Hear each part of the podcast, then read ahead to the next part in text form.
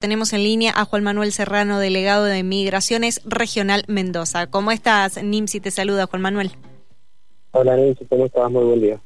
Muy buen día, gracias por atendernos. Bueno, ¿qué relevamiento pueden sacar ustedes desde Migraciones en este fin de semana extra largo?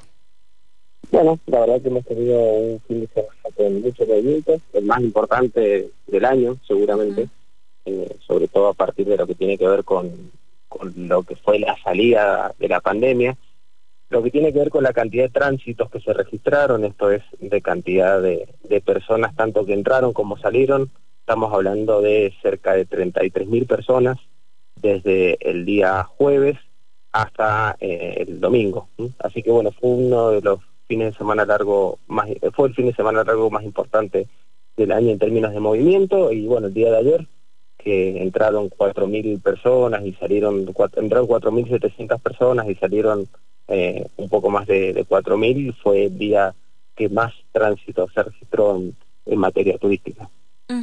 Y ahora, eh, no sé si pudiste observar lo que tuiteó el gobernador de la provincia en relación a las demoras y al colapso que hubo en el paso en el paso internacional. Mi pregunta realmente hacia vos es eh, quién es responsable de esas demoras, quién se tiene que hacer cargo de eso para que el, el eh, tránsito sea fluido, digamos.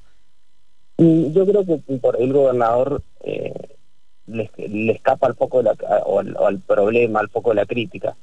Eh, hace el reclamo a los organismos nacionales cuando fue claro que la demora de 10, 12 y hasta más, más de 12 horas se registró lo que tiene que ver con el ingreso a Chile en el complejo Libertadores, son los controles que llevan adelante los organismos chilenos, que por distintos motivos, que puede ser la falta de personal, los controles y demás, eh, hicieron o generaron esta, esta, fuerte, esta fuerte demora. Me parece que hay una, una mala interpretación del el foco a donde se tiene que hacer el reclamo. Y la verdad lo que nosotros le reclamamos también al gobernador es que más allá del reclamo eh, intervenga de una manera más eh, activa en la búsqueda de soluciones. Así que en ese sentido creo que se equivoca. De hecho, a la prueba nos repetimos que el día domingo que fue el día en el cual eh, se produjo la mayor cantidad de regresos, el día que más movimiento hubo, no se registraron demoras superiores a los 20 minutos. Así que creo que, le está escapando al, al, punto del reclamo, me parece, el gobernador. Eh, entonces vos decís que las demoras se producen del lado chileno en realidad y no del lado argentino. Sí, no, a ver, no es que lo diga yo, sino es lo que por ahí todas las personas que viajaron lo pueden dar eh, en sus testimonios. Eh, me parece que hubo una, una demanda que superó claramente las posibilidades de resolución de los organismos chilenos y esto generó fuerte demora.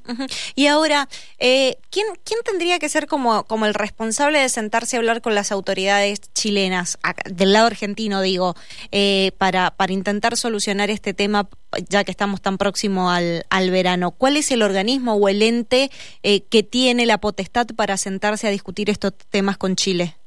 Mira, lo que tiene que ver con la gestión del Paso Internacional Cristo Redentor se maneja con dos coordinaciones. La coordinación argentina, la coordinación chilena. La coordinación argentina está a cargo del Ministerio del Interior, tiene un, delegado, un coordinador que está a cargo de la relación de los eh, de los organismos argentinos con los organismos con los organismos chilenos.